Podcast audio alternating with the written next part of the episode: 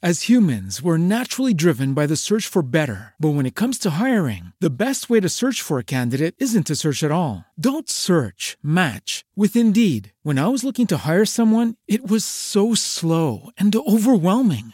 I wish I had used Indeed. If you need to hire, you need Indeed. Indeed is your matching and hiring platform with over 350 million global monthly visitors, according to Indeed data, and a matching engine that helps you find quality candidates fast. Ditch the busy work. Use Indeed for scheduling, screening, and messaging so you can connect with candidates faster. And Indeed doesn't just help you hire faster. 93% of employers agree Indeed delivers the highest quality matches compared to other job sites, according to a recent Indeed survey. And listeners of this show will get a $75 sponsored job credit to get your jobs more visibility at Indeed.com slash podcast. That's Indeed.com slash podcast. Terms and conditions apply.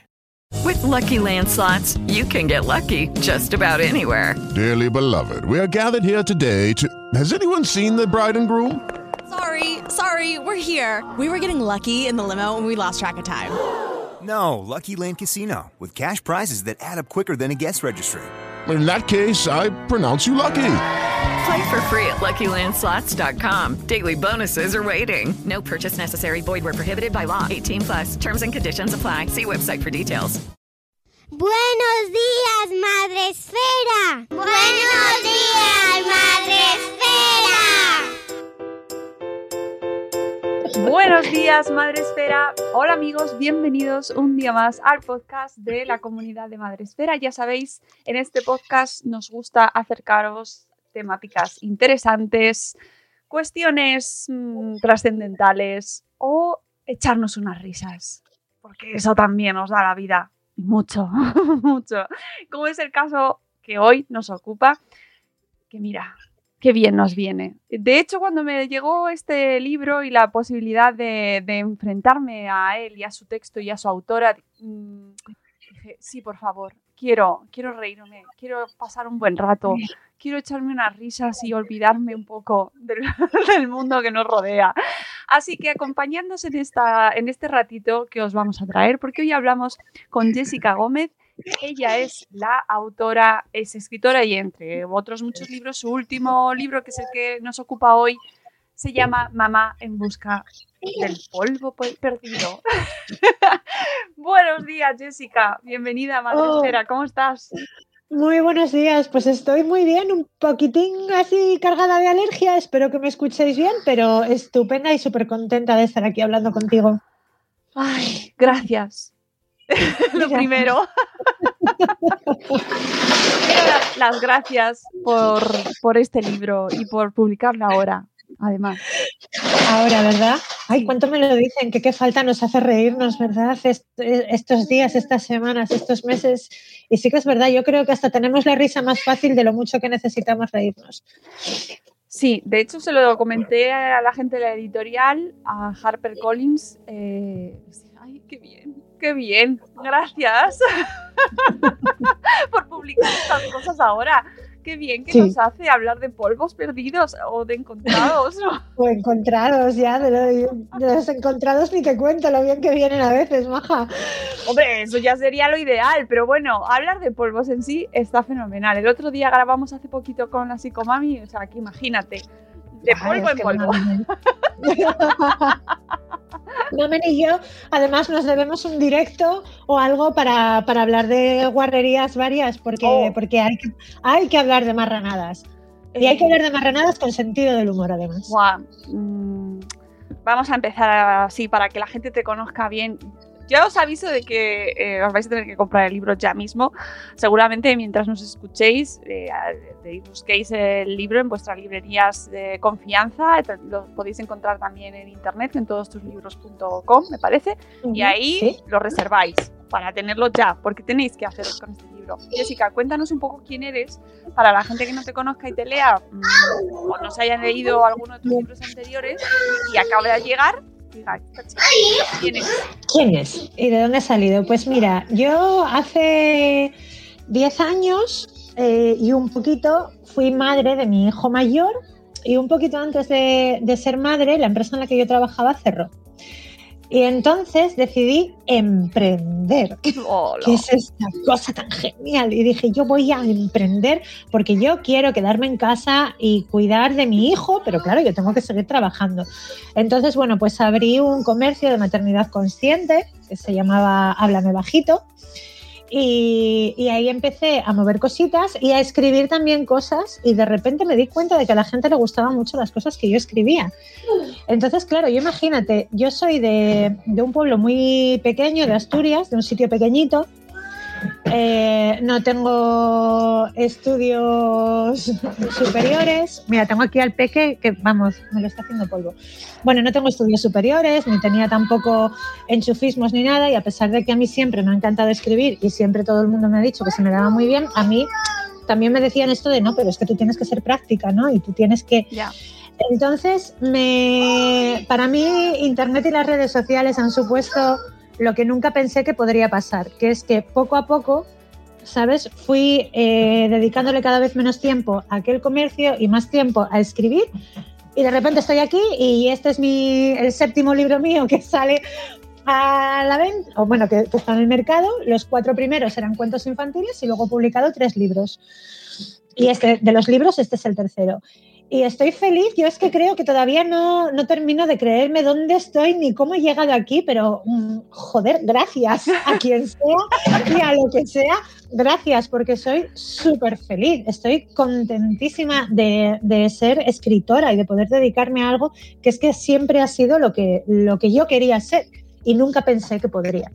O sea que. Qué alegría da escucharte y escuchar a alguien que está feliz. Ay, yo estoy, bueno, yo soy, soy, feliz con tan poco, ¿sabes? Con cebolla en la tortilla y esas cosas, yo ya soy bien, feliz. Bien, no vamos a discutir entonces por eso. ya, pero es verdad que en estos momentos eh, que vivimos, pues eh, cuesta encontrar momentos de positivos, ¿no? Y testimonios positivos en ese sentido y gente que esté haciendo algo que le gusta y que le vaya bien, ¿no? Y que de repente vaya más. Y, Jolín, pues, pues sí, yo es que la verdad es que alucino mucho cada vez que me paro a, a pensarlo. Eh, y prefiero no pensarlo demasiado porque si me paro a pensarlo mucho es como que en salida vienen los fantasmas, no, pero ay, pero esto no puede durar siempre, a lo mejor el año que viene, quién sabe, tal. pues como dice una amiga mía, ya pensaré en ese puente cuando llegue a ese río, ¿sabes? Yo ahora disfruto del momento que al final es lo que, lo que hago siempre, disfrutar de lo, que, de lo que tengo aquí y de lo que tengo ahora, que es lo que puedo disfrutar y no dejar que posibles futuros me, me, echen abajo pues la felicidad que tengo en este momento. Además, si te fijas, yo creo que, de, que todos mis libros eh, es lo que cuentan, ¿sabes? O sea, mm, quítate basura mental y disfruta de lo que tienes aquí, que seguro que es mucho más de lo que tú crees. Mira cuál tengo aquí. Come chocolate oh. y no discutas con idiotas, ¿eh? ¡Qué sorpresa! ¡Ay, esta es una traición! No sabía que lo tenías. Sí, sí, sí. Y además es que me encanta. Y, y me parece súper positivo y súper mmm, inspirador. Y que también, también es un gran libro para leerse ahora, ¿eh, amigos? Primero, sí, buscáis, eh... primero leéis eh, Mamá en busca del polvo perdido y luego este come chocolate y no discutas con idiotas. Porque realmente ahora estamos para poco perder el tiempo y comer chocolate también siempre viene bien. El chocolate te diré, vamos. El chocolate, a mí que me coman sin avisar mi último trozo de chocolate, eso es motivo de divorcio en mi casa. No, y sobre todo de encontrar ahí ese punto de, de optimismo no idílico, ¿no? No alejado de la realidad, sino de con lo que tenemos, ¿qué Exacto. hacemos? Justo, justo con lo que tenemos, porque muchas veces como que nos vamos, ¿no? De voy a ser optimista y pensar que voy a conseguir no sé qué y centras tu felicidad en eso que quieres conseguir.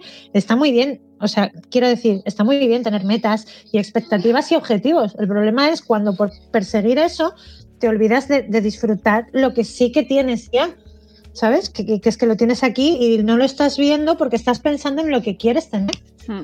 Mira tú, Dime. No, que, que, estoy totalmente de acuerdo. Y eso que es algo que tenemos que recuperar ahora especialmente, que además... Eh...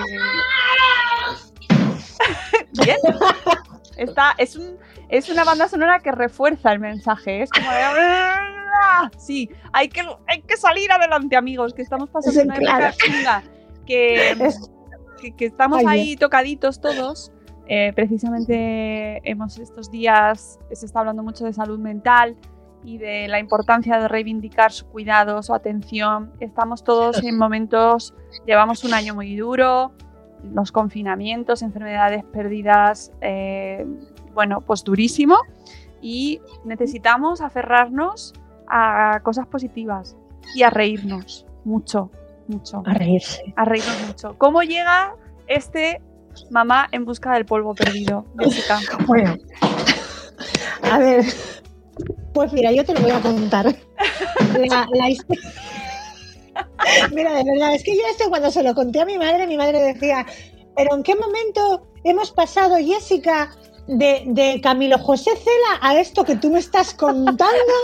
La colmena. ¿Desde, desde cuándo? Claro, porque yo le, claro, yo cuando, imagínate, cuando le conté a mi madre lo que te voy a contar ahora a ti, mi madre, que es una mujer de 72 años, claro, se me quedaba como, pero Jessica, ¿qué dices? La cosa es que yo, el año pasado, hubo un día que íbamos mi marido y yo a tener un momento de intimidad, ¿sabes? Y teníamos a todos los niños, seguro que esto mm, a ti te ha pasado y a todo el mundo. Digo yo que no seré yo la única idiota a la que le pasan estas cosas. Teníamos a todos los niños desperdigados por las superficies blandas y cómodas de la casa. ¿no? Bueno, Estaba tienes tres. Para que la gente, tres. claro, para que no se piense que había una casa llena de gremlins. tenemos, no tenemos, pero claro, teníamos al bebé en el sofá, a los dos mayores pues en la cama de colecho, ¿no? De grande y tal. Entonces, claro, estaba, bueno, pues la litera del niño, que es estas del Ikea, que eso para dos adultos haciendo flexiones no está pensado. No lo está, ¿eh? Y luego la cama pequeña del Ikea de la niña, que para empezar aguanta 6 kilos y para seguir es que no cabemos porque es de las pequeñas. Entonces, pero claro, dijimos, venga, que no pasa nada, que somos jóvenes y estamos fogosos, vámonos al suelo, ¿sabes? Ahí como... Bueno, total, que me machaqué una rodilla que se me puso negra. o sea, se me reventó la rodilla, pero aún, o sea, tengo fotos de la rodilla. Yo tengo fotos de la rodilla y he dicho que si vendo 10.000 ejemplares, yo enseño las fotos. Oh, Alucinas, no te lo crees. O sea, se me puso negra, me reventé una rodilla. Y claro, yo me miraba y decía, bueno, de hecho tardé como, ¿sabes? Un ratito grande, cuando me vi la rodilla negra, en asociar que la tenía negra porque había echado un polvo en el suelo. Y no, yo, mi, mi cabeza no procesaba esa información. Y claro, yo cuando me di cuenta de eso, digo, pero, pero ¿en qué momento, por favor? Claro, yo cuando me sucedió esto, yo tenía 36 años el año pasado. Digo, pero si soy una jovenzuela lozana de 36 años, ¿en qué momento de mi vida yo me he convertido en una señora que por echar un polvo en el suelo se revienta una rodilla? ¿Esto cuándo ha pasado que yo no me he enterado? O sea, fue horroroso. Y justo en ese momento, pues va y me llama mi editora y me dice, bueno, ¿qué? Venga, vamos a ello. ¿Qué te apetece publicar? ¿Tienes alguna idea? Y le digo, Olga, me ha pasado esto, tía. Entonces yo de aquí estoy segura que yo te saco un libro, ¿sabes? De este momento de, joder, lo que nos cuesta sacar el rato, encontrar el momento o que el momento nos encuentre, que estamos siempre, ¿sabes? Que, que es que a lo mejor ahora podemos, pero es que me tengo que duchar y cuando termino de ducharme resulta que el, que el niño se ha despertado de la siesta, ¿sabes? Que parece como que siempre hay algo que te incordia y cuando por fin consigues sacar el momento ahí de fogosidad, vas y te jodes una rodilla, hombre. Pero bueno, no, o sea, yo de esto tengo que escribir un libro y contárselo al mundo. Entonces, claro, yo imagínate a mí contándole esto a mi madre. Digo, mamá, voy a escribir. Y claro, yo con esta idea luego no solo se la conté a mi editora por teléfono, sino que cuando me reuní con Harper, ¿sabes? Con el director, con el director de marketing, con las editoras y tal. Claro, yo contándoles todo esto aquí a esta gente, que por cierto era la primera vez que yo me reunía con ellos. muy bien. Claro, y yo, y yo cuando se lo digo a mi madre, mi madre se echaba las manos a la cabeza me decía, pero, pero que tú le has dicho esto a la gente de la editorial y que te van a publicar el libro. Y yo, sí, mamá. Pero mi madre no da crédito. O sea, que les encantó la idea, a lo mejor se sintieron representados, pero no te lo dijeron, pero... No, no, no, sí que me lo dijeron, sí, por supuesto que me lo dijeron. claro que sí, pero si es que además es verdad, Jolín, si es que hay, mira, fíjate, hay libros de maternidad de todo tipo, de humor de todo tipo, y de maternidad y de humor muchos, pero libros de maternidad y de humor que te hablen del tema sexo, o sea, ¿cuántos hay? ¿Tú cuántos conoces? Porque yo, a lo mejor los hay, ¿eh? pero yo no conozco ninguno y te consta que he buscado. He buscado. No sé, a- a- ¿Sabes? me cuesta. Hay me que cuesta. ponernos. Claro, eh, además, eh, el tema del sexo, que es la excusa fantástica, nos, nos invita a hacer un recorrido por unas vidas caóticas en las cuales pues, nos sentimos todas muy representadas. Empezando por la ausencia de sexo. o no vamos a hablar de ausencia, venga, vamos a hablar de mm, dificultades para progresar. Claro, ¿sabes qué pasa? Yo muy, yo ahí muy en mi línea, a ver, eh, como tú bien dices, al final el, el sexo, el momento sexo, era la excusa y además es el hilo conductor de todo el libro, ¿no? De, a ver, lo que esta mujer quiere hacer es echar un polvo con su marido, pero que puedes, puedes perfectamente cambiar echar un polvo con su marido por hacer un cursillo de inglés o por dar, ¿sabes? Cualquier otro propósito que una madre trabajadora eh, con una vida normal se proponga, va a ser difícil, pero ¿por qué? A ver, la excusa, el hilo era el sexo, pero yo sí que quería contar una idea, que es esta que te comentaba antes, que es que, eh, a ver, mm, vigila esas expectativas que te estás poniendo, que a lo mejor por ponerte una expectativa que no es compatible con tu vida, lo que estás haciendo es cagarla una vez tras otra y te estás autosaboteando y no lo ves. Que eres tú la que se empeña en lo quiero hacer todo y además no solo quiero hacerlo todo, sino que todo lo quiero hacer perfecto. Y, y no me conformo con menos. Entonces, por querer hacerlo todo y perfecto, al final lo que tú quieres para ti se va quedando relegado y no aprovechas esas ocasiones que sí que tienes que son fantásticas, ¿no? Entonces, yo era lo que quería, lo que yo quería contar era eso, el relájate, que todo es más fácil, ¿sabes? De lo, de lo que tú te estás montando en tu cabeza. Sí, sí. Y además es que queda claro, ¿eh? O sea, se entiende perfectamente. Y es que estoy escuchando a tu hijo también por ahí. Sí, me está pidiendo que le cambie el vídeo aquí, del, porque claro, pues esto ya sabes lo que es que eso, porque sí, te, te podría decir, mira, lo tengo aquí con el arco iris Waldorf haciendo torres, pero no, lo tengo enchufado a YouTube a ver si me deja. A ver, ¿qué bebé? ¿Cuál quieres? Este de la pelota. Hala, toma, cariño. Ya está. No, eh, es la vida real. ¿Qué le vamos a hacer? No, no. De hecho, estaba mm, con lo que decías antes de las eh, aprovechar las ocasiones eh, y estaba acordándome justo de lo que nos dice la psicomami, que, que eh, hablando de sexualidad y de maternidad, yo creo que sí que es la más la que más nos ha intentado contar desde su punto de vista como sexóloga que es, ¿no?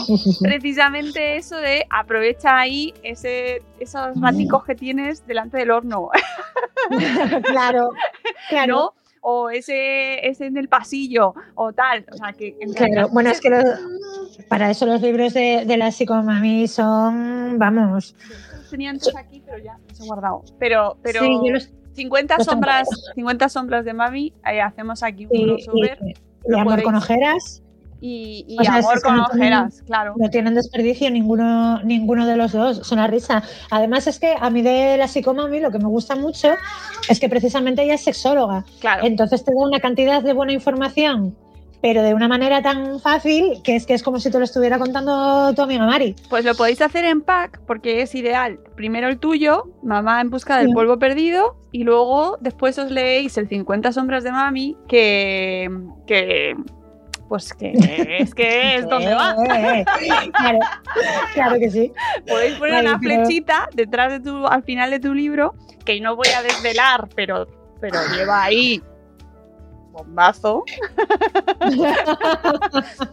No digo nada, pero No digas nada. no digo nada, no digo nada, pero No. puedes poner una flecha como mm, y ahora si quieres, pues te lees el libro de Mamen y, y pones en práctica esto que nos dice esta mujer. Y a, y a practicar sin sustos, por favor, o con la menor cantidad de sustos y o lesiones posibles. Sí. Eh, no- además del tema del sexo, que como bien nos dice Mamen, es fundamental, pero bueno, ya sabemos todos los impedimentos que nos trae la maternidad, especialmente cuando son los niños muy pequeños y tal. Pues tú nos hablas de cuestiones que como madres nos afectan muchísimo, como por ejemplo el tema de la conciliación. El tema de... Es que son, son muchos temas. ¿Sabes qué pasa? Que yo tenía la idea central, pero luego había muchas cosas Sí, que traes- yo mm, tenía necesidad de meterlas en, en el libro. Por ejemplo, carga mental femenina. Uf, O sea, el libro, si te fijas, es carga mental femenina página tras página. De hecho, la voz en off de paz, el pensamiento de paz, todo el rato, eso yo no era algo que, que- que- que había planeado, pero se me hizo necesario nada más empezar a escribir, porque digo, es que al final, si no lo pongo, estoy cometiendo el error que cometemos en la vida diaria, una vez tras otra, que es creer que los demás van a saber lo que estamos pensando. Entonces, si yo no pongo lo que Paz está pensando, el... uy, el perro. Coño. Este es el show. no pasa nada, no pasa nada. Digo, pues es que si yo no pongo lo que Paz está pensando, el lector no va a saber lo que Paz está pensando. Igual que si yo no le digo a mi marido. Pero bueno, ¿Qué quieren- pasa? Quieren participar todos en la entrevista. es que hay alguien en la escalera. ¡Ronin! ¡Ronin! ¡Para, hombre! Dios. Entonces, digo, pues si yo no le digo a mi marido lo que estoy pensando, mi marido no adivina lo que estoy pensando. Entonces, si yo no pongo lo que Paz está pensando, quien lea lo que ella hace tampoco va a saber lo que piensa, tengo que ponerlo. Y además, yo creo que es mm, lo que más me ha gustado de, todo el libro, precisamente, ese pensamiento de paz, porque es lo que te está dando la pista de toda la carga mental que tiene esa mujer y que de otra manera no, no sabes y que eso también al final va pesando a lo largo del día y de las semanas, mm, te suma.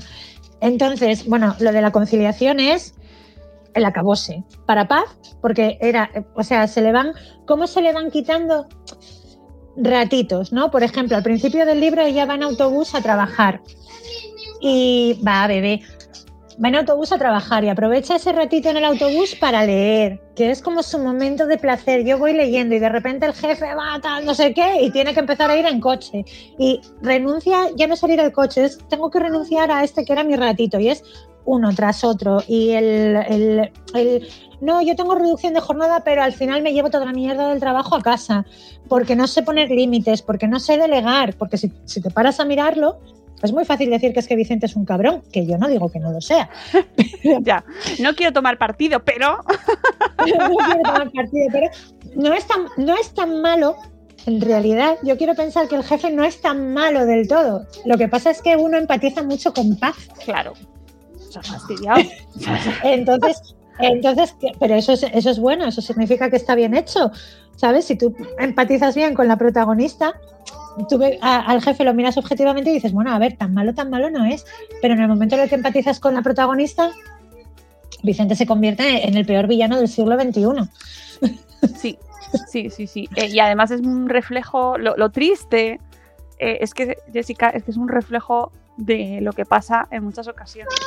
Porque quizás no empatizaríamos tanto si no viviesen eso, esas situaciones, muchísimas mujeres a lo largo de su vida profesional, en los cuales tienen que mm, justificarse eh, porque tengan jornada reducida, que ya tienes que dar las gracias de que te estén dando trabajo teniendo jornada reducida, y encima mm, intentar compensar cuando no deberías, porque tu jornada es tu jornada. Porque es tu jornada, exactamente.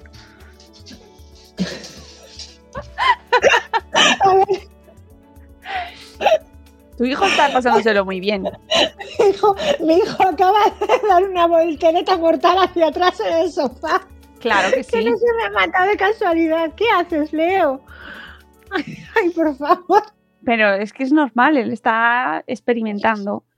Mira, para mí esto, esto que estamos haciendo ahora mismo, esto es conciliación. Claro. ¿Sabes? El no tener que sacar necesariamente a los niños de todas y cada una de las partes de nuestra vida adulta, aunque, aunque competan en nuestro trabajo.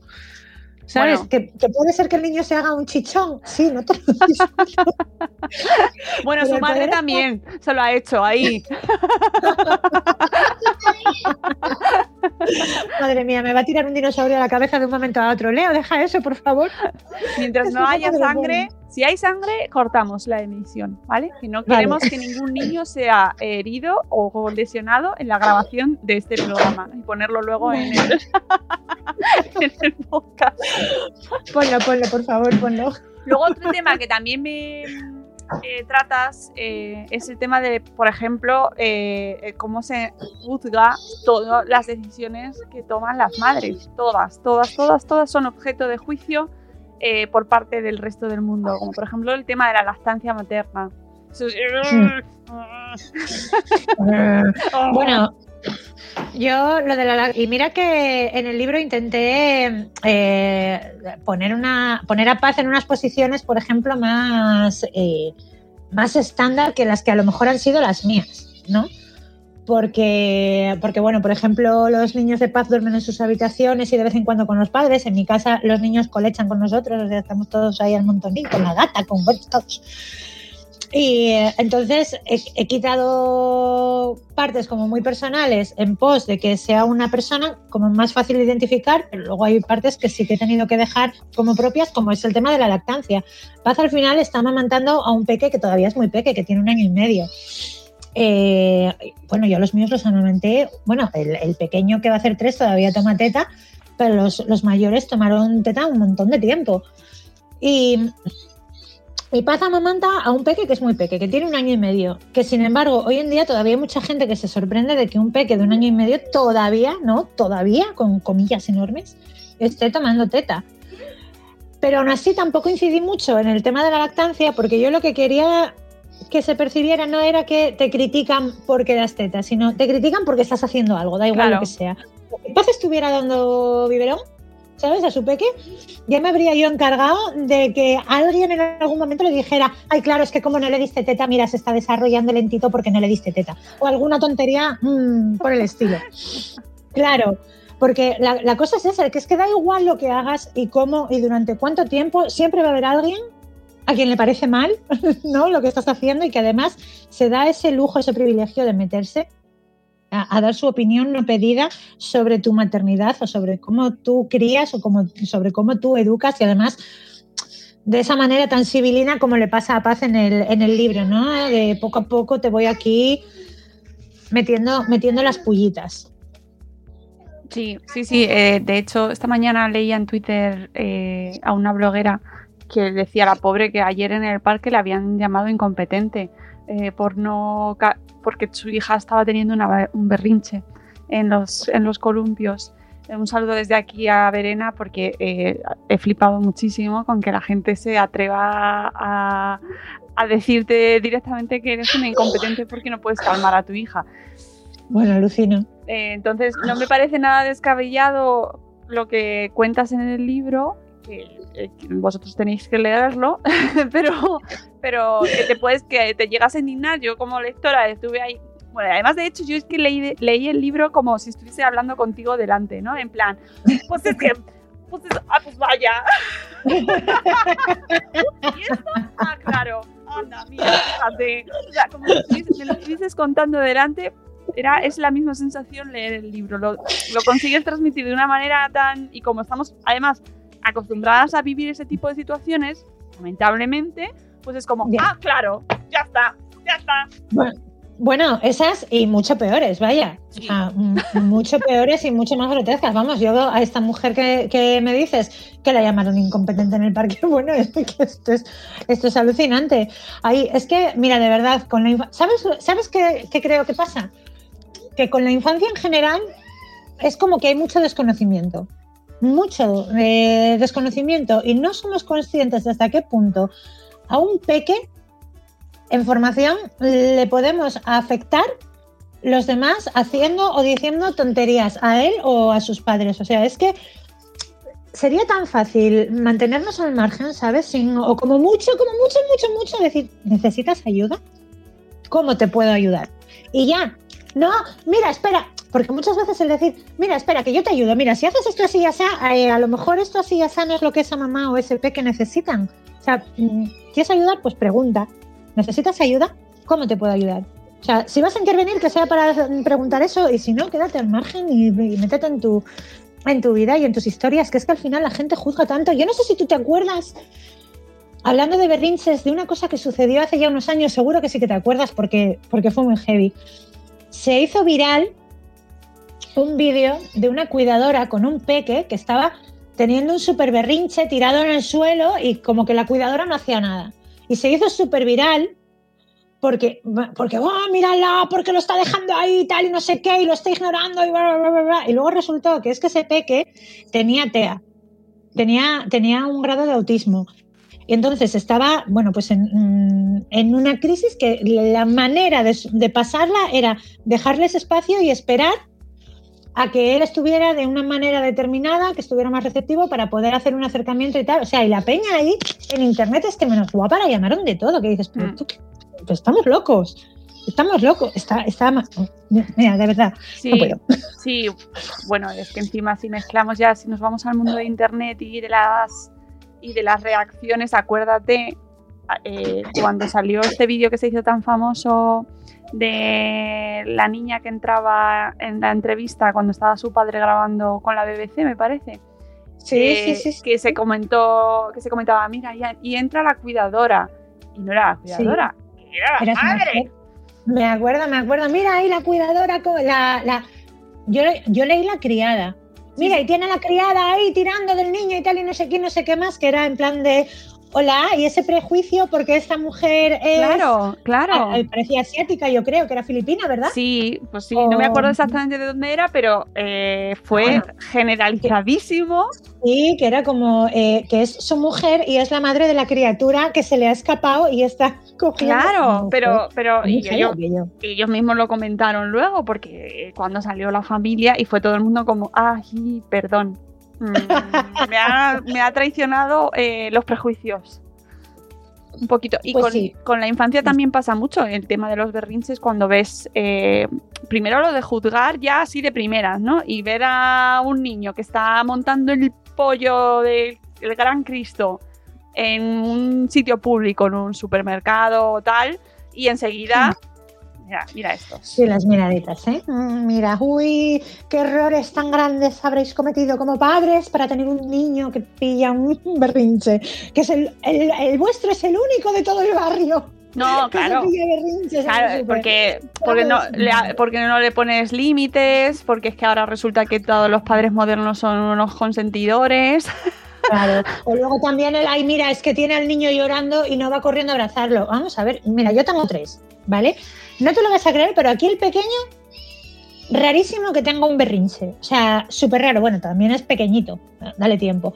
Sin embargo, los dos mayores, cuando tenían berrinches, sus, formas de, de- volver a su sitio eran completamente diferentes. El mayor, cuando tenía un berrinche, no lo explotaba hacia afuera, ¿no? Como que lo como que se lo metía un poco para adentro y, y enseguida necesitaba un abrazo, ¿no?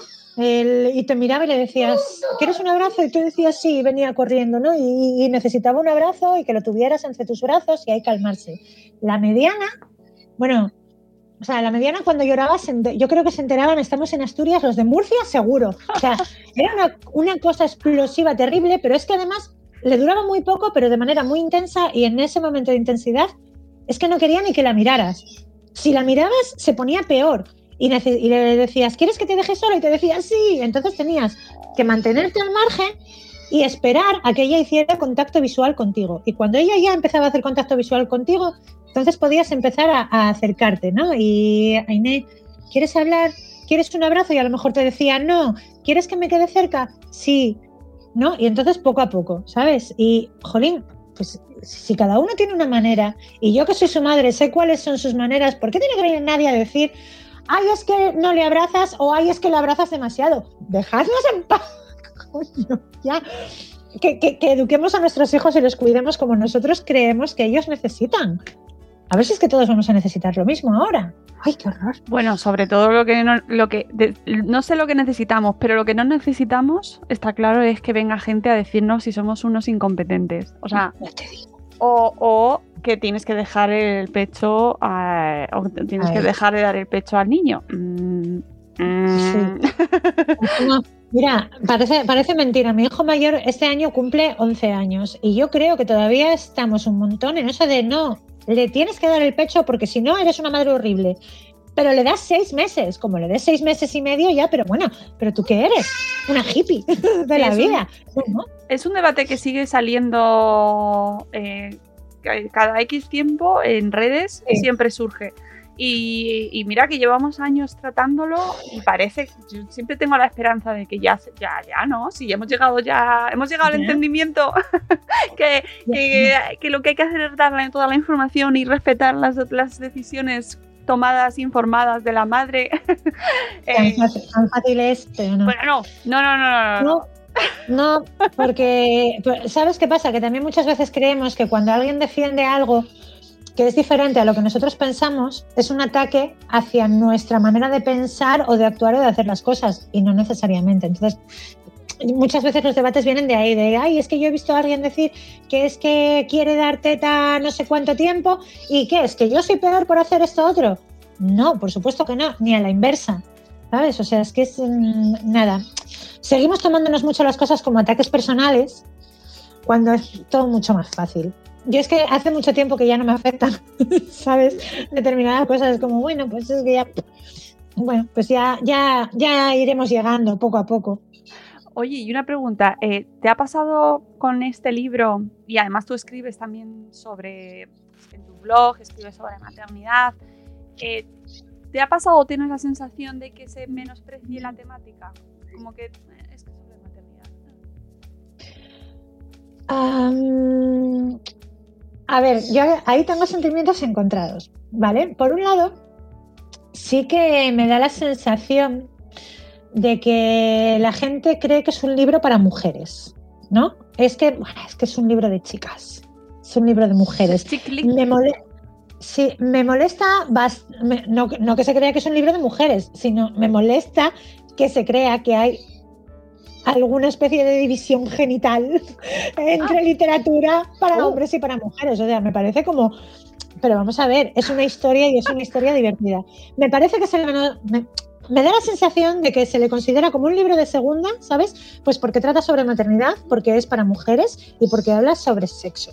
Y como que los libros de humor o eres terriblemente buena o...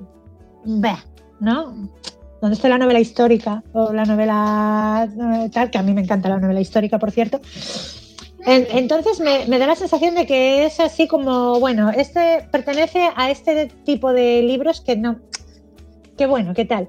Pero por otro lado, hay una cosa que me encanta, que es que te pones a mirar en, los rankings, por ejemplo, de Casa del Libro o del Corte Inglés o tal, que son los que más o menos tienen así actualizadas las, las listas de ventas, y te vas al, al apartado de humor, que es donde está la mía, en, en narrativa de humor, y resulta que, entre, que está en los primeros puestos entre libros mm, de mucho renombre y de, gente que, que es muy conocida, pues como Berto Romero o como Los Ilustres Ignorantes eh, o como El Monaguillo, ¿sabes? O sea, gente que es muy conocida y que además tiene un material como muy consolidado y este libro ha conseguido colarse ahí. Entonces, a mí me gusta, me vas a perdonar, me gusta porque me gusta ver nombres de mujeres ahí en territorios que son muy masculinos típicamente muy masculinos, Sí. y por otro lado porque me gusta que una temática como esta, que es maternidad y sexo, se haya metido entre, entre títulos que son a lo mejor aparentemente mucho menos específicos, que en realidad maternidad y sexo, o sea, hola, 50% de la población somos Claro. padres y tenemos sexo. Pero eh, me, me gusta, me gusta ver que se ha metido ahí, ¿sabes? Con una temática como tan específica que se haya metido justo ahí. Me, me sube mucho. Se pone, se Sí, pone. me Sí. pone, me pone. Bueno, es que además eh, los datos, yo siempre que escucho estadísticas y tal, la población lectora suele ser en su mayoría mujeres. Eh, Sí.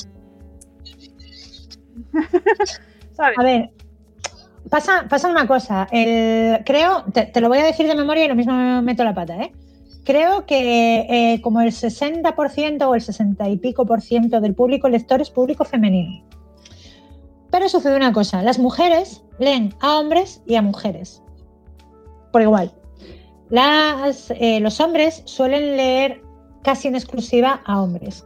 Casi toda la literatura escrita por mujeres se considera automáticamente libros para mujeres. Entonces, hay excepciones, como por ejemplo podría ser Eva García de Uturi, se me ocurre, ¿sabes? Así de estas autoras que últimamente tal, que sí que pueden tener eh, más público masculino, pero sin embargo, la mayoría de, de mujeres son leídas casi en su totalidad solo por otras mujeres. Tú te vas a mis estadísticas en redes sociales y el 92% de mi, de mi público lector es femenino.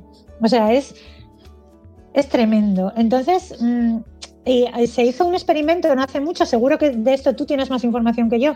Le preguntaban a alumnos, eh, al alumnado, perdón, de secundaria, eh, les preguntaban a quién les gustaría parecerse, a qué personaje famoso de cualquier época de la historia les gustaría parecerse y las chicas te decían tanto hombres como mujeres y los chicos te decían exclusivamente hombres.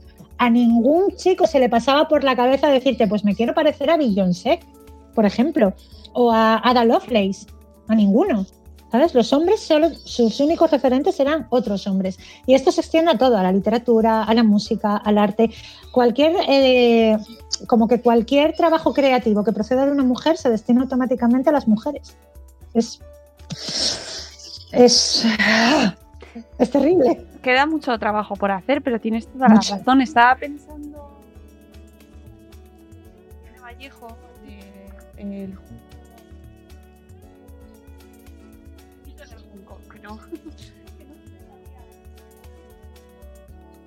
ha sido bestseller El infinito en un junco de Irene Vallejo, pero eh, sí que está siendo leído por hombres porque va hacia una también en una como una élite intelectual eh, donde ya sea por ego o porque hay que estar, pues ahí sí que los hombres también van a estar, ¿sabes? Es claro, claro. Ese, ¿sabe, ¿Sabes eh, cómo llamo yo a eso? Esa es la cabaña del árbol. ¿Sabes? En plan de te dejamos entrar en nuestra cabaña del árbol porque te pareces a los chicos. Que, que ojo, que el, libro es, el libro es una maravilla. El, libro es una maravilla. Sin duda. Y, Pero digo desde, desde la perspectiva de ellos, ¿sabes? Es como ese, como ese, te dejamos entrar en nuestro espacio. ¿Sabes? Te damos permiso para entrar en nuestro, en nuestro espacio que siga siendo nuestro aunque seamos nosotros los que te estamos leyendo y disfrutando a ti. Claro. Oye, estoy quedando, estoy quedando de súper antipática. No, no, no, no, no, no, no. La antipática seré yo que soy la que te meto en estos temas, pero que al final me resultan muy interesantes porque hay que tratarlos. Y es que eh, el tema de la maternidad, en este caso, por ejemplo, El infinito en un junco, que es un librazo maravilloso que os recomiendo a todo el mundo, habla sobre la historia de la literatura. No habla sobre la maternidad en sí, ¿no? Que sí que puede ser, que es una temática a la cual no se acercan en general los hombres. No, mira, yo te digo una cosa, de, mis lectores, de mis lectores masculinos, me está llegando un feedback buenísimo. Claro. Entonces es verdad que son muy pocos, pero me está llegando un feedback, pero vamos, pero estupendo. O sea, tengo, tengo uno que estoy pensando ahora que por esto de los confinamientos perimetrales y tal, hace no sé cuánto que no ve a su novia, Hoy. y se lo han leído por teléfono juntos. No puede ser. Se lo ha sí, se lo ha leído él a ella por teléfono, noche tras noche, capítulo a capítulo, y, me ha escrito y me dijo, mira, es que de llorar de risa los dos y de estar, pero si estos somos nosotros. Y eso que ni viven juntos ni, tienen hijos. Pero dice, o sea, estallaos, estallaos de la risa. Bueno, claro. eso es una experiencia religiosa al final. Eh, madre mía. Es, genial. Además, me está, me está llegando bastante más feedback masculino incluso del que yo esperaba. ¿Sabes? Está, me está Sí, sí, sí, sí. Y, de hecho yo creo que hay más, más público masculino leyéndose el libro que siguiéndome en redes. Fíjate lo que, fíjate lo que te digo. ¿Será por el tema del sexo? Eh, puede ser. Pues mira, no, no, te voy a decir, no te voy a decir que no. Es probable que tenga. Mira, me veis que me estoy moviendo, pero es que me está abriendo. Madre, te vas a. ¿Te, ¿te vas a está quemando la comida? Se me está quemando la comida, sí. Mira, míralo. Se me ha quemado. Me olvidé de que tenía. ¡Ah! Esto no tiene agua. Se me ha quemado. Me olvidé de que tenía esto haciendo. ¡Ay, qué horror! Lo, peor es que es culpa mía. No, no, ¿qué va? Si es que esto me ha pasado varias veces, una de ellas con mi copita menstrual, ¿sabes? Ah, ¿Qué eh, digo? o sea, que es real. Eso es real, sí. En el, en el libro hay muchas cosas reales, pero nadie sabrá nunca hasta ¿Qué? qué punto, ¿sabes? Cuáles son de verdad y cuáles no. Es Bueno. parte del atractivo del libro. Pues que conste que a mí me ha pasado también, no con la copa menstrual, pero he quemado, aparte de muchísimas veces la comida, muchísimas. O sea, grabando podcast se me han quemado y además, de hecho, ha salido en varios podcasts cómo se me ha quemado la comida.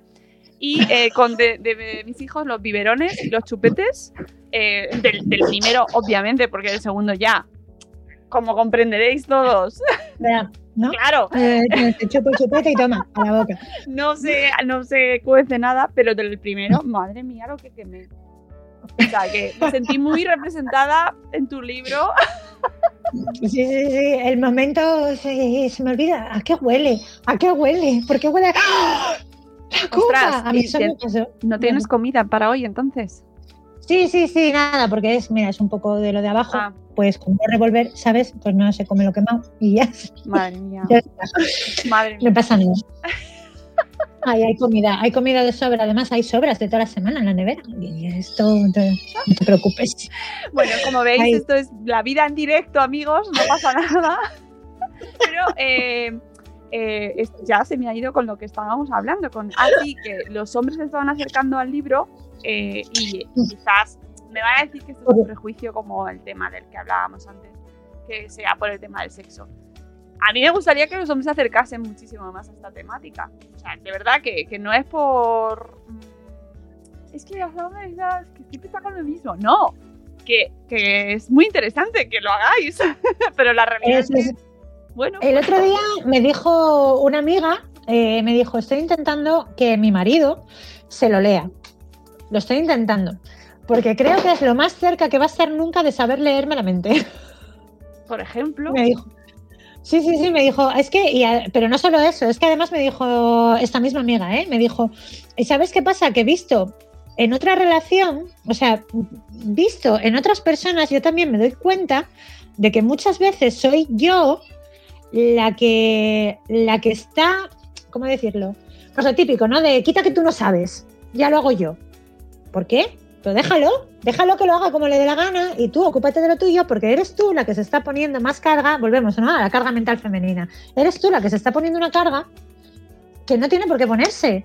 A lo mejor si no estuvieras tú todo el rato detrás diciendo, oye, es que esto hazlo así, hay que hacerlo así, pues, pues, pues si las cosas no se hacen así, se hacen así, a lo mejor también está bien. O a lo mejor le das a él opción a que explore de qué manera quiere hacerlo, en lugar de estar tú dándole instrucciones como, como ¿sabes? Como si fueras su madre.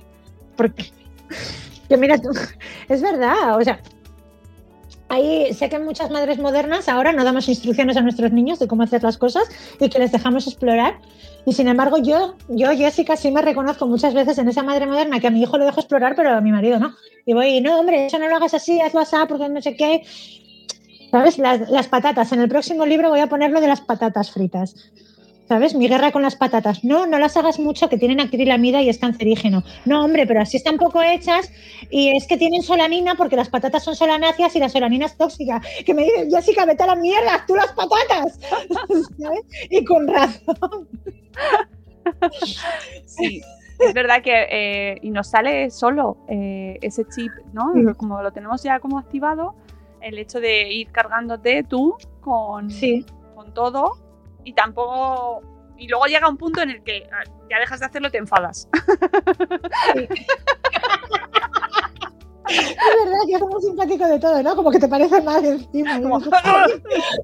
Y claro, crisis, porque tu marido no sabe nada, se encuentra de repente como... Claro. ¿Y está? ¿Dónde? ¿Qué? El, el famoso, ¿qué te pasa? Nada. ¡Nada! ¿Pero que no lo ves? Que es que no lo ves lo que has hecho. Claro, y entonces te enfadas porque no lo ven. Claro, porque no lo ven. Pero eso, cuando yo creo que cuando tú estás viendo que es paz, ¿no? Cuando es otra, y lo estás viendo desde, además de, de una manera tan íntima, como, como se ve en el libro, que, que estás ahí desentrañando todo, yo creo que es más fácil. Yo es que lo he contado de manera también muy visceral y, y muy, y muy personal, porque yo en mi vida sí soy capaz de ver esos momentos y me da por reírme de ellos. A ver, me da por reírme después, en el momento del cabreo me lo pillo. Pero, te quiero, pero los veo, los veo. Y entonces los he contado así y creo que es más fácil, pues eso, cuando ves que es otra persona la que lo hace, ¿no? Lo, lo, lo ¿cómo, ¿cómo, es el dicho? De ver la, la paja en el ojo ajeno. ¿no? Buen dicho para...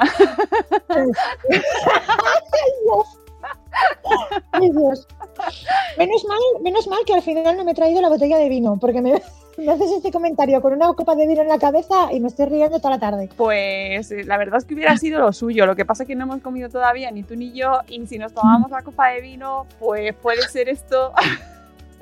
Puede salir muy bien o muy mal. No sé, no sé yo, pero puede ser buenas noches, madre esfera. Oye, hace falta un buenas noches, madre esfera. Ya, ¿sabes lo que pasa? Que yo a las 9, buenas noches, madre esfera, pero vamos, que ya no me encuentran, ¿sabes? Me lo han dicho muchas veces, ¿por qué no haces uno nocturno? Digo, pero si me levanto a las 5, ¿qué nocturno quieres? No. A las 5, madre mía, madre mía, las 5 existen todavía, las 5 de la mañana. Existen y además son las mejores horas, pero claro, luego no me pidas, no me pidas, ¿sabes? Porque el otro día intenté quedar con unas amigas a las 10 de la noche para una videollamada. ¿Dónde está esa videollamada? En el abismo. Ay, bueno, mira, ahora que lo dices, qué risa. Estoy ahora en, en, mis redes, creo que lo has visto, que salió así de una manera un poco tonta por, eh, por el podcast de Madres eh, confinadas, confinadas. Que dije, ay, qué risa, porque he oído que Jimena se durmió en un TAC y a mí también me pasó que yo me dormí en una resonancia. Y entonces Mamen contó que ella se durmió haciéndose la cera y yo que me dormí en el dentista. Y estamos así hablando de sitios absurdos en, en, lo tenemos además en Twitter, en Instagram y en Facebook. Estamos hablando de sitios absurdos donde nos hemos quedado dormidas.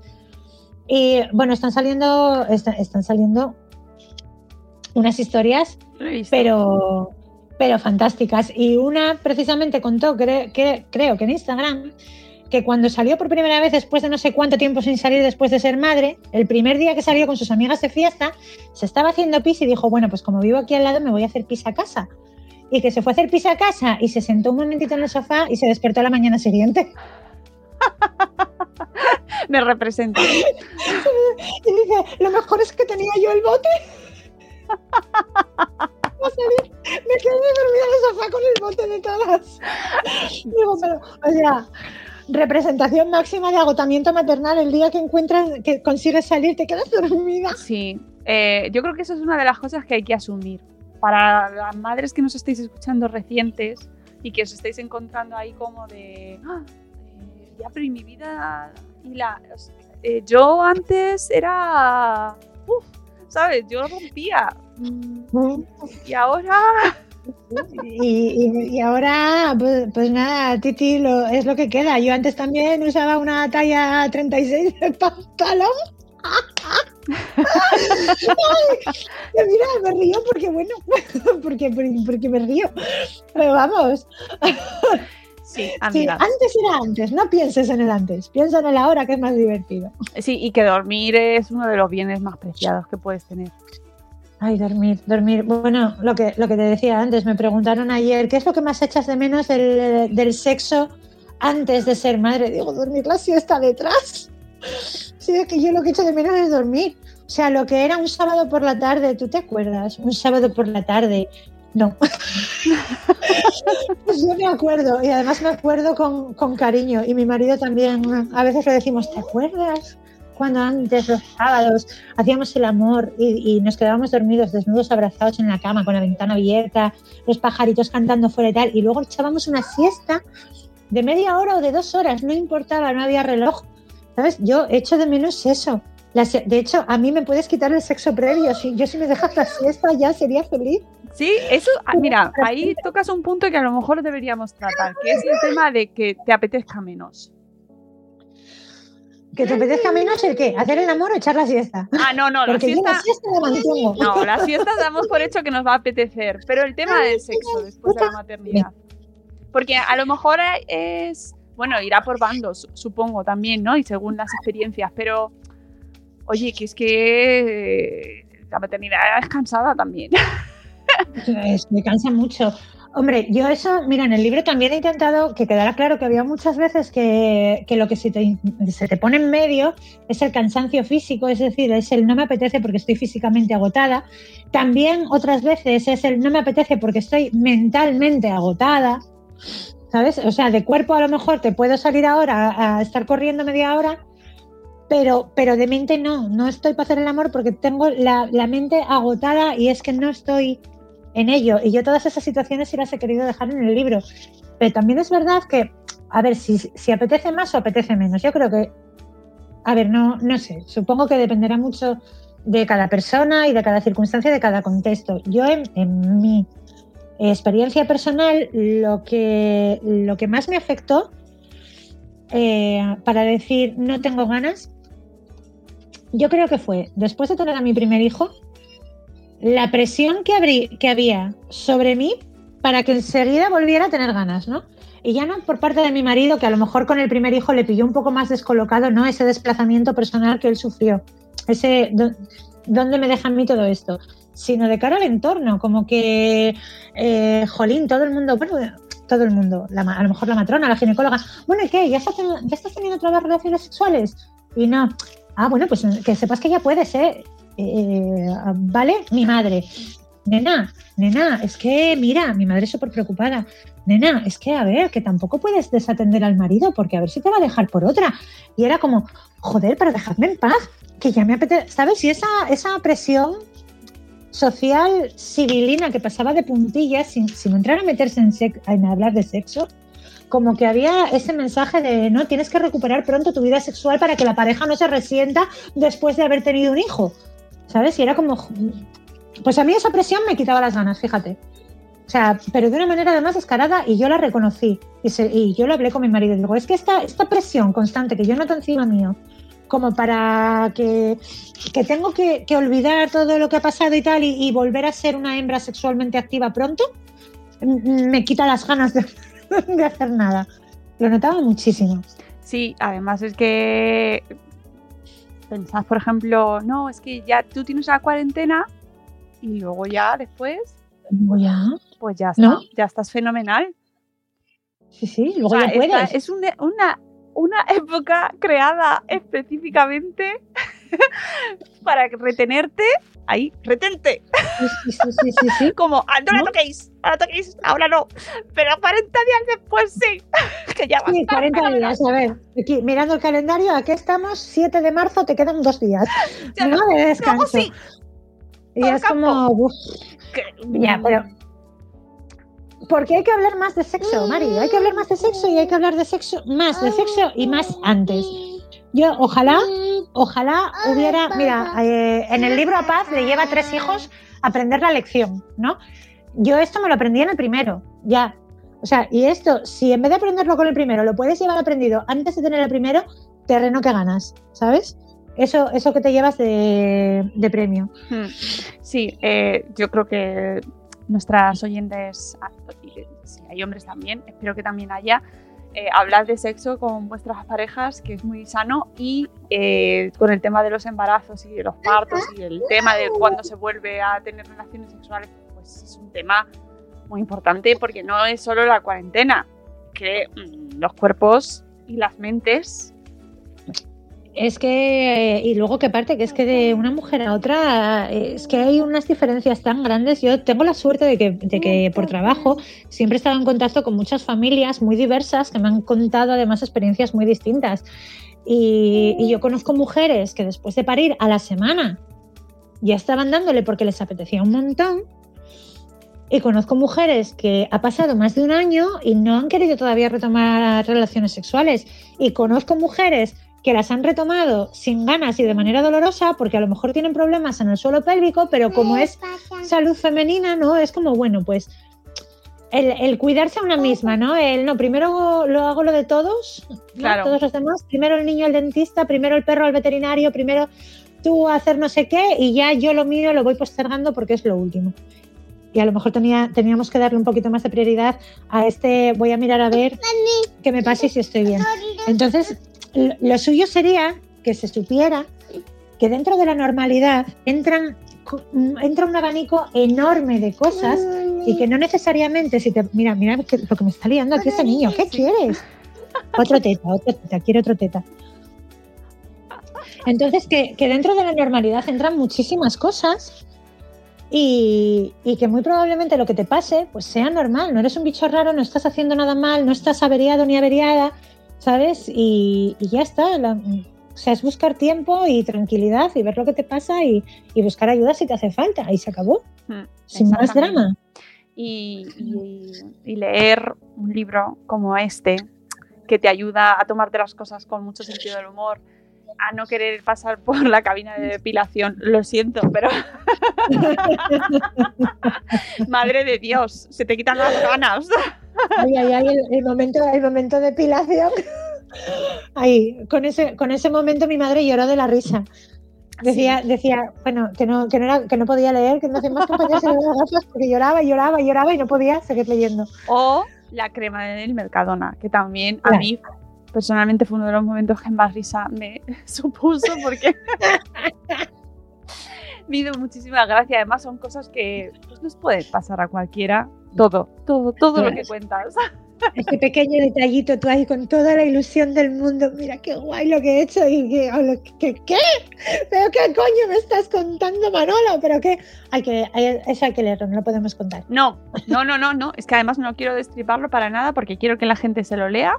Eh, se lee en una tarde, os lo habéis leído. O sea, yo me lo leí en una tarde, en un café, y lo pasé fenomenal, de verdad. Me, me encantó. Me, me eché un rato, eh, pues eso, como si te tuviese delante y estuviésemos charlando y me estuvieses contando, pues, eh, lo que te costó llevarte a tu marido ahí al huerto. que, amigas, ¿sabes lo que nos pasa también? Que estamos muy necesitadas de, de sentarnos a contarnos las cosas eh, entre nosotras. Estamos muy necesitadas de, de- de quedar con las amigas, de echar ratos, de contarnos banalidades que no lo son, de juntarnos Sí, sí, y reírnos y decir barbaridades, ¿verdad? De, sí, sí, de, de- de- y de contarnos nuestras vidas. A mí me gusta mucho escribir en este tono, ¿sabes? De, además la comedia te, te lo permite, ¿no? Usar este, este tono fantástico de distensión y de acercamiento. Otros géneros también, pero la comedia especialmente, yo creo. Y me gusta mucho escribir así porque para mí también es terapia. Yo lo escribo como si se lo estuviera contando a una amiga. Y me gusta cuando la gente me dice, es que es como si me lo estuviera contando una amiga. Me encanta porque yo lo escribí así. Lo escribí como si lo estuviera, como si te lo estuviera escribiendo a ti, que eres mi amiga de toda la vida. ¿Sabes? Entonces, cuando el lector percibe eso, a mí me, me gusta, Mm. porque, porque me noto cerca. ¿Sabes? Yo quiero, quiero muchísimo a, a mis lectoras y a mis lectores, los quiero un montón.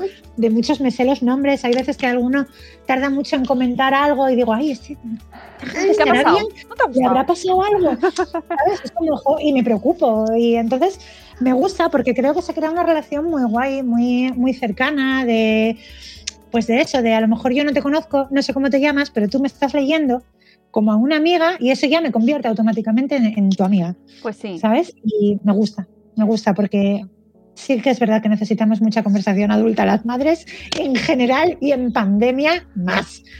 Eh, estamos muy necesitadas de esas charlas, de reírnos mucho, de poner un poco de, de humor en todo lo que nos pasa y, y queremos el siguiente, Jessica. ¿Cuándo? Ay, pues no lo sé. El siguiente polvo no, el siguiente libro, por favor. El siguiente li- bueno, no sé tampoco del otro, ¿sabes? ¿Cuándo será el próximo? Nada, no pasa nada. Es, es lo que tiene. Pero, pues no, mira, eh, pues no lo sé. No lo sé porque tengo cosas escritas, tengo cosas que estoy escribiendo, tengo cosas que quiero escribir, ¿sabes? Siempre, yo normalmente siempre tengo como cinco o seis cosas en la, en la cabeza. Empecé hace poco a escribir otra novela también de comedia, pero con otro tinte y tiene pinta de que va a ser muy divertida. Mm, pero no sé cuándo saldrá el próximo. Habrá que preguntarles aquí a las buenas gentes de Harper. Hola, jefes. Harper, publicad a esta mujer y quiero la segunda parte. Yo quiero más aventuras de paz. Me lo están diciendo un montón, tío. Yo no había concebido el libro como, una- Pues- como que hubiera una segunda parte y hay dos cosas que me están preguntando mucho. Si habrá segunda parte y para cuándo la peli en Netflix. Sí, sí, sí. Yo También lo veo, también lo veo. Quiero, a, la, También, ¿eh? quiero a la amiga eh, con la que queda, qué suerte, que puede quedar con amigas. Eso, es- esa parte me da muchísima envidia. que pueda ¿Verdad? quedar una tarde a tomarse algo con una amiga. ¿Verdad? O incluso dos tardes. O, o- o dos, ¿sabes? tardes a lo loco. Ay, Por favor. Pues queremos más, arriba. queremos saber qué pasa con la amiga, queremos saber qué pasa con pues eso, el final, queremos saber si deja el trabajo o no. Yo quiero, quiero más. Así que nada. Queremos, queremos más. Todos queremos más. Porque todas somos más. Sí, sí, sí, la verdad es que me, me ha divertido mucho y queremos más. Así que, Jessica, yo ahí te lo dejo, no te quito más tiempo que sé que te tienes que ir. Vamos a buscar a los mayores al colegio. Y, Sí, bebé, sí. y nada, que, que me ha encantado charlar contigo y sobre todo, pues eso, que, que me lo he pasado muy bien, que enhorabuena porque has creado pues un ratito fantástico donde nos hemos podido evadir y pasar una tarde estupenda y reírte mucho. Pues muchísimas gracias. Es lo mejor que me puedes decir, que te has reído mucho. Mucho. De verdad. Muchas gracias y muchas gracias por este rato, que me encanta estar aquí contigo. Nada, siento lo de la comida, eh, de verdad. Y, y otras cosas que siento que no vamos a contar, pero que quedarán en, lo- en el ámbito privado. Sí, no te preocupes. Habrá soborno de por medio. Nada, cuando quieras. Y que, amigos, que los que nos estáis escuchando, que os hagáis ya, ya, ya con este mamá en busca del polvo perdido. Regalo ideal, autorregalo. Lo primero, la primera opción, autorregalo. Y regalo para amigas, madres, hermanas, eh, primas y por supuesto para ellos. Sí, Para ellos. Es un regalo para ellos también. Y van a aprender mucho y os lo vais a pasar fenomenal. Así que, hacednos caso. Gracias, Jessica. Y nada, nos seguiremos leyendo por las redes. Por supuesto que sí. Cuando quieras. Un beso enorme y gracias por traerme. Nada, la podéis encontrar en Twitter como eh, Que no me falte, ¿puede ser? Que no me Sí. Y en su blog, en eh, ¿Qué fue de todos los demás? En 20 minutos. Y luego en su, en su blog, en su web personal, jessicagomezautora.com. ¿Vale? Y ahí la podéis localizar, todos sus libros, sus, sus historias. Si os- eh, comprad el, el último libro y os hacéis con los demás y así ya hacéis la colección, hazte con todos. Amigos, nos vamos. Volveremos en un nuevo episodio de Buenos Días Madre Espera. Cuidaos mucho y hasta luego, Mariano. Adiós. Y si os ha gustado esta entrevista con Jessica Gómez, os anuncio que vamos a contar con ella en las próximas semanas para una serie de episodios que ya os digo que serán explícitos. Así que pronto os contaremos mucho más.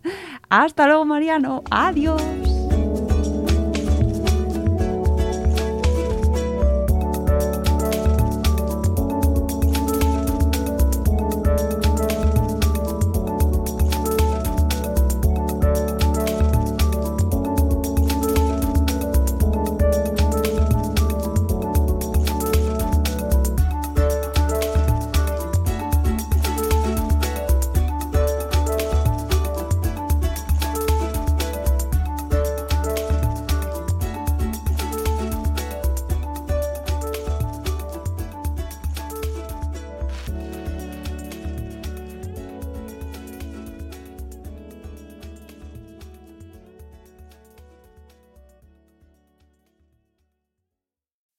As humans, we're naturally driven by the search for better. But when it comes to hiring, the best way to search for a candidate isn't to search at all. Don't search, match with Indeed. When I was looking to hire someone, it was so slow and overwhelming. I wish I had used Indeed. If you need to hire, you need Indeed. Indeed is your matching and hiring platform with over 350 million global monthly visitors, according to Indeed data, and a matching engine that helps you find quality candidates fast. Ditch the busy work. Use Indeed for scheduling, screening, and messaging so you can connect with candidates faster. And Indeed doesn't just help you hire faster. 93% of employers agree Indeed delivers the highest quality matches compared to other job sites, according to a recent Indeed survey. And listeners of this show will get a $75 sponsored job credit to get your jobs more visibility at Indeed.com slash podcast. That's Indeed.com slash podcast. Terms and conditions apply.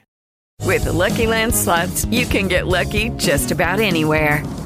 This is your captain speaking. Uh, we've got clear runway and the weather's fine, but we're just going to circle up here a while and uh, get lucky. No, no, nothing like that. It's just these cash prizes add up quick. So I suggest you sit back, keep your tray table upright, and start getting lucky.